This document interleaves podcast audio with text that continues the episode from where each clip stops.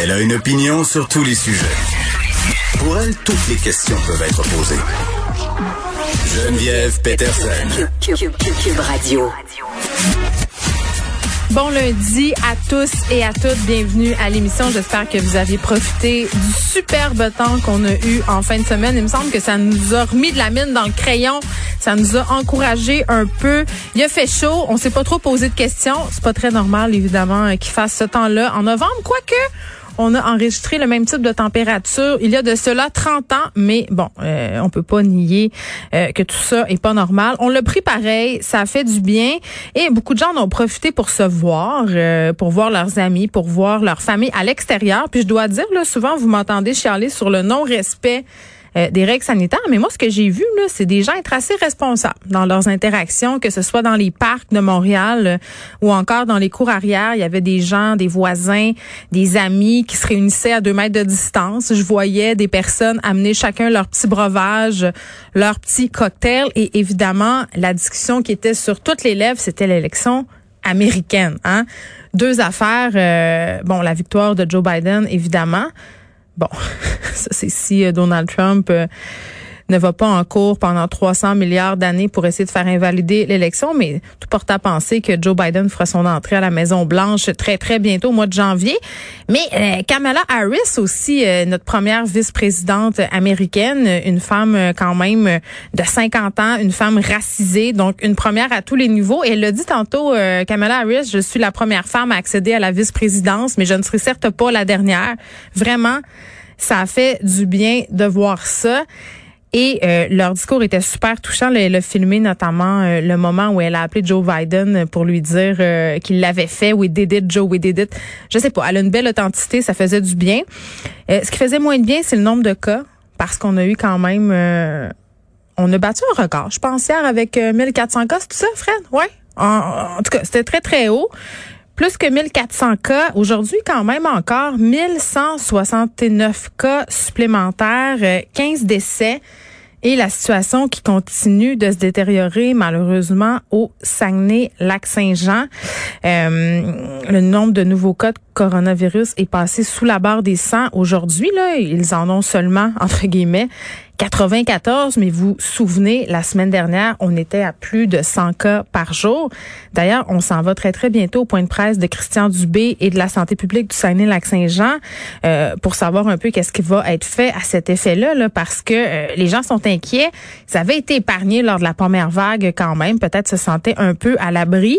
Et évidemment, étant moi-même originaire du Saguenay, mon fil Facebook est beaucoup constitué de gens euh, de ma patrie, hein, des anciens des anciennes personnes avec qui j'allais à l'école, beaucoup des gens euh, que j'ai fréquentés dans le temps. Et euh, je sentais, on a vu beaucoup beaucoup de photos passer, en tout cas moi sur mon fil d'actualité, euh, des photos du Costco. J'en ai vu quelques-unes circuler, entre autres ce matin. Des gens qui ont pris en photo la file du Costco de Chicoutimi, à quel point justement on ne respectait pas la distanciation sociale et à quel point aussi on n'avait pas l'air de vouloir faire grand-chose pour la faire respecter, mais j'ai envie de dire que ce n'est pas seulement l'apanage du Saguenay-Lac-Saint-Jean. Là, les fils dans les magasins, c'est un peu un problème. On dirait qu'on comptabilise le nombre de personnes à pouvoir entrer dans les commerces, mais que rendu en dedans, on a comme un peu perdu le contrôle. On a diminué le nombre d'agents de sécurité dans bien des commerces. On a diminué peut-être aussi la vigilance. Puis je pense qu'à un moment donné, les gens qui sont payés pour travailler là, ben ils ont pas rien que ça à faire. La police, ils se sentent pas habilités. Ils sont tannés de se faire envoyer sur le bonhomme aussi là, parce que les gens sont quand même assez agressifs. Pas la majorité des gens. Mais quand t'en pognes que ça ne tente pas de porter son masque comme du monde, qui veut pas se leur monter en haut du nez. Je comprends à un moment donné les commerçants et les commerçantes de vouloir euh, un peu débarquer de tout ça. On s'en va au point de presse. Forêt qui est à ses côtés.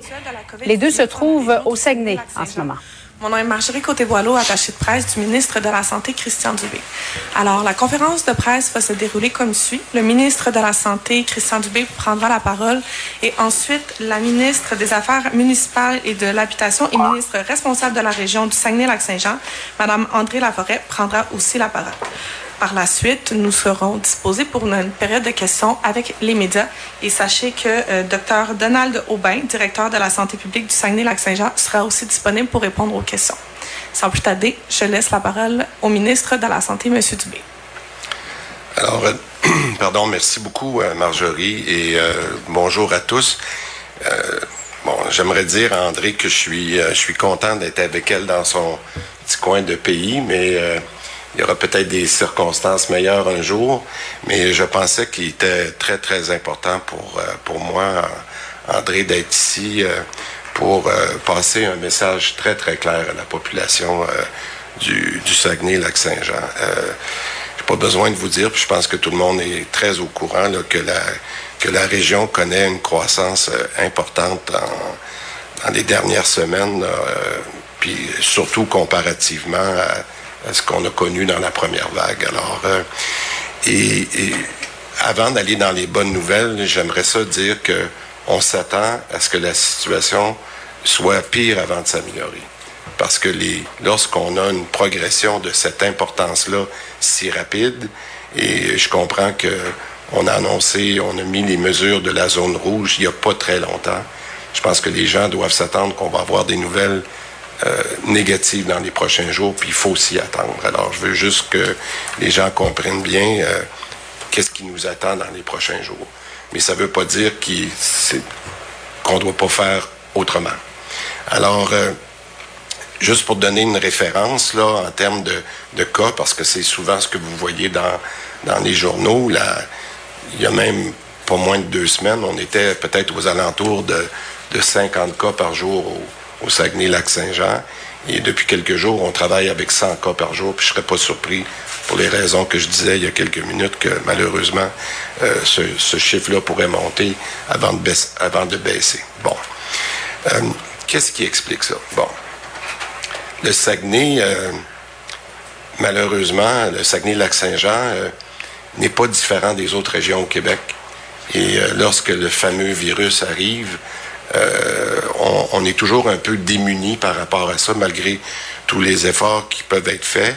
Et ça commence toujours au même endroit. C'est ce qu'on appelle dans la, contagion communautaire. Ça se fait un petit peu, un petit peu partout.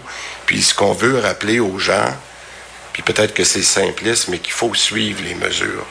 Puis pourquoi je dis ça, c'est que on comprend tous qu'on est peut-être un peu tanné, rendu au mois de novembre, pour quelque chose qui a commencé au mois de mars. Euh, les gens, c'est normal d'être tanné.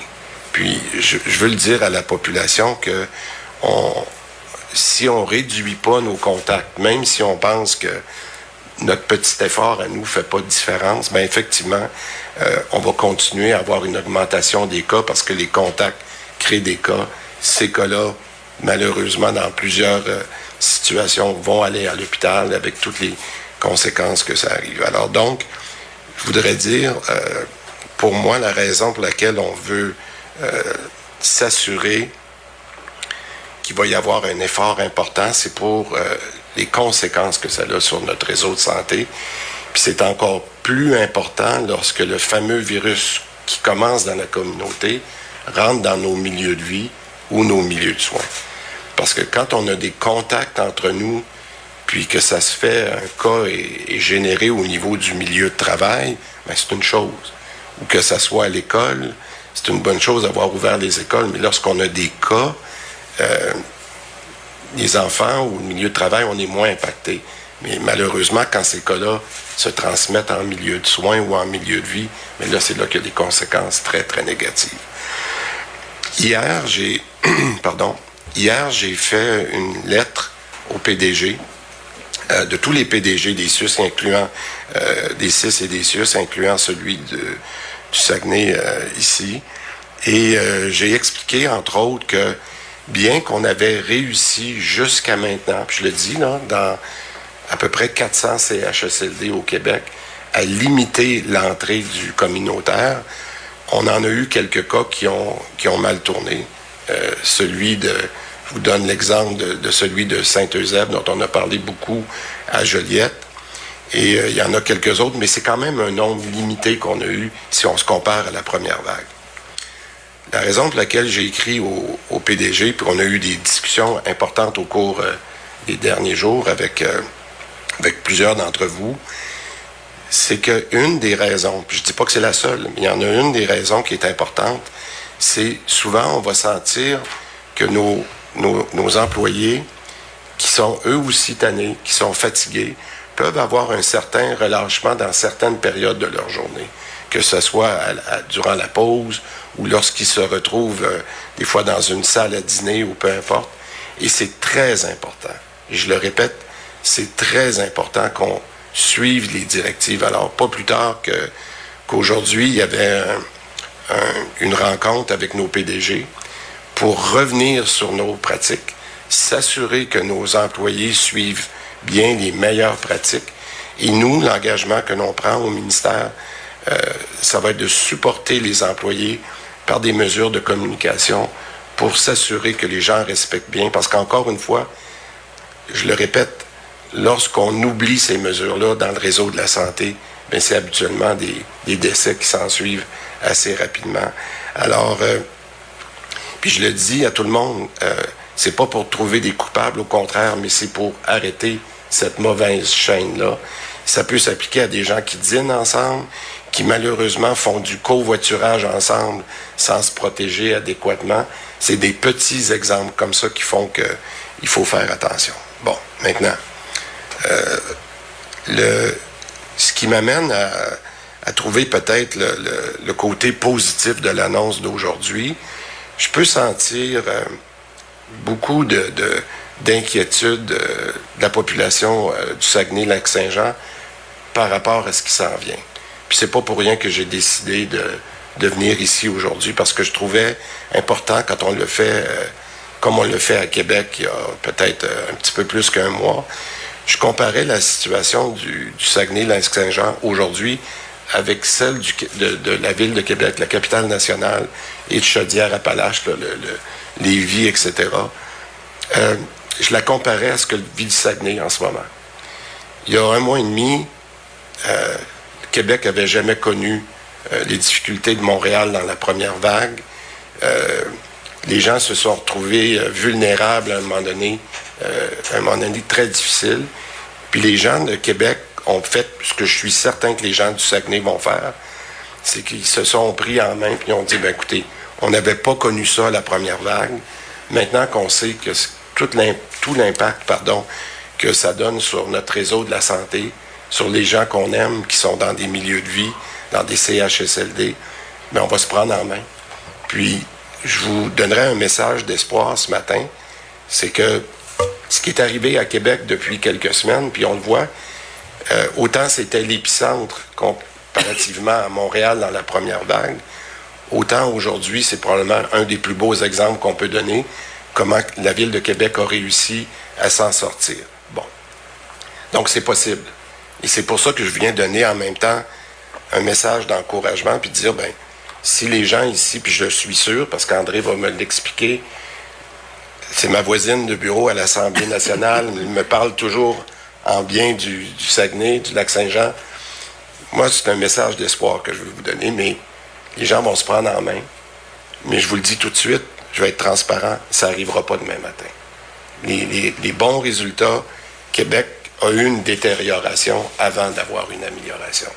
Alors, euh, je terminerai là-dessus, puis je pourrai répondre à, vos questions, mais j'aimerais ça peut-être qu'André puisse euh, faire le point aussi. Merci. Donc, Christian Dubé, euh, ministre de la Santé, qui s'est rendu sur place quand même hein, au Saguenay, ça indique le sérieux de la situation. On a beaucoup de cas, comme je le disais tantôt, et ça depuis plusieurs jours. Et on a vraiment beaucoup insisté. Monsieur Dubé l'a répété deux ou trois fois.